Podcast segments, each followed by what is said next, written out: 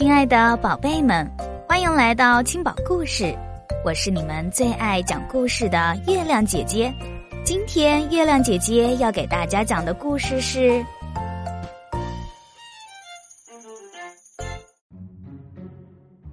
妈妈的烦恼》。在兔子洞里，老妈比以前更担心了。任何事情发生，不管好坏。只要扰乱了老妈平日生活的秩序，就会增添她的一份烦恼。目前这种大骚动造成了空前的狂乱，他想到了随着新人家而来的各种可能有的危险和各种自己虚构的困扰。他想起最近流传的一个可怕的谣言：有个大男人在汽车的排气管上接了一根管子。然后把它插进兔子洞里，听说好几家的兔子都被这种残酷的手段毒害了。喂，老妈呀，老爹安慰他：“我说过多少次了，他们不幸的遭遇完全是因为自己太不小心了，紧急出口让储存的粮食挡住了。唉，也不知道是福是祸呀。”他看着他们空空的架子和橱柜，继续说：“近年来，我们的生活陷入困境，没储存大量的粮食过冬，所以我们的出口一直保持着畅通，而且总是修得好好的。”他还想到，说不定那些新搬来的人会把兔子洞周围的草丛剪掉、翻耕，这点。老爹承认是有可能的，但是可能性极小。即使真有这种事儿，我们也只是需要被迫迁移而已。我对松林附近的一块地方向往已久，万一新来的人家有什么侵害行动，逼得我们不得不搬家的话，我相信那对我们只有好处。老妈一想到要离开老家，不禁泪如雨下。老爹赶紧把话题转到猫狗的身上，说到猫啊，这只不过是父母没有适当训练的问题。你知道的，小时候只能让孩子闻声而不露面。以前他们一直被关在家里，一旦他们学会提高警觉。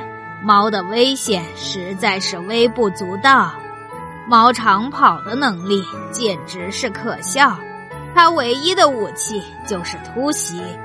我敢说，我教育子女非常成功，所以他们绝不会受到猫突如其来的惊吓。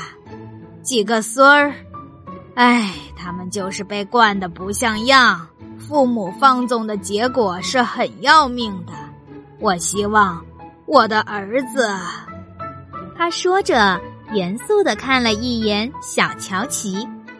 我希望你不要忘记我那些孙儿们的悲惨命运。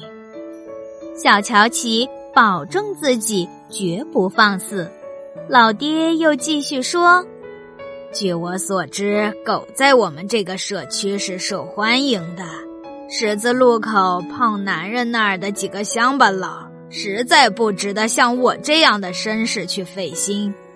不过，偶尔能和几只优秀的猎犬来场追逐战，对我来说是很好的调剂。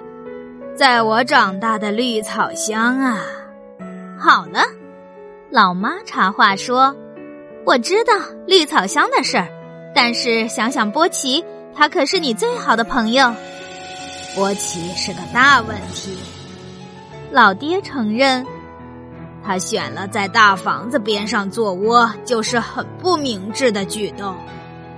万一有狗的话，他现在住的地方就太危险了。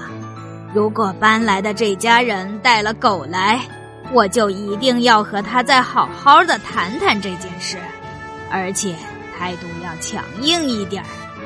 但是。老妈还在担心，我计划这星期就开始春季大扫除，但人们跑进跑出，根本就没机会。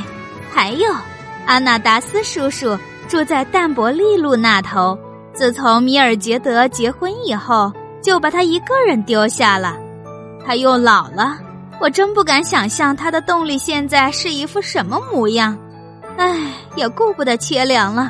我想请他来咱们家过夏天，但是现在有新人家要来，说不定有狗或者鼠夹什么的。哦，我真不知道。事实上，老爹说。我想不出有什么会比阿纳达斯叔叔来更好的了，这是有道理的。第一，他十分孤单，所以改变一下环境无疑是非常有益的。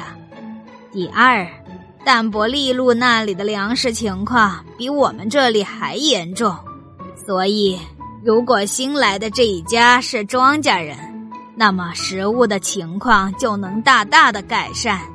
第三，阿纳达斯叔叔是家族里最年高德少的，他有多年与人类相处的经验。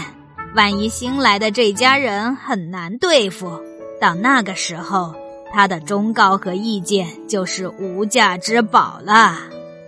所以我建议立刻去请阿纳达斯叔叔来。如果不是最近几天这里有很多紧急的事需要我来处理，我很愿意亲自请他来，这是真的。不过现在这个任务要落在小乔奇身上了。小乔奇一听，高兴的心砰砰跳，但是他想静静的躺着，等着听老妈又开始担心，老爹尽可能的去安慰他。毕竟，他已经是个相当大的男孩了，他能跑得和老爹一样快，而且他也懂得很多把戏，他能轻易的避开狗群。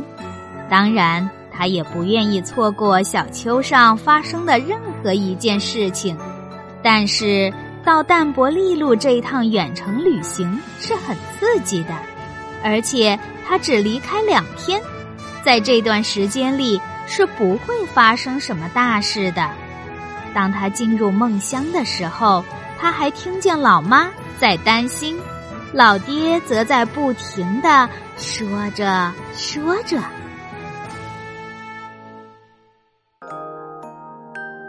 好啦，今天的故事就讲完了。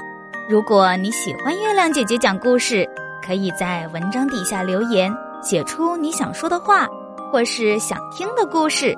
也欢迎转发给更多的小朋友听到。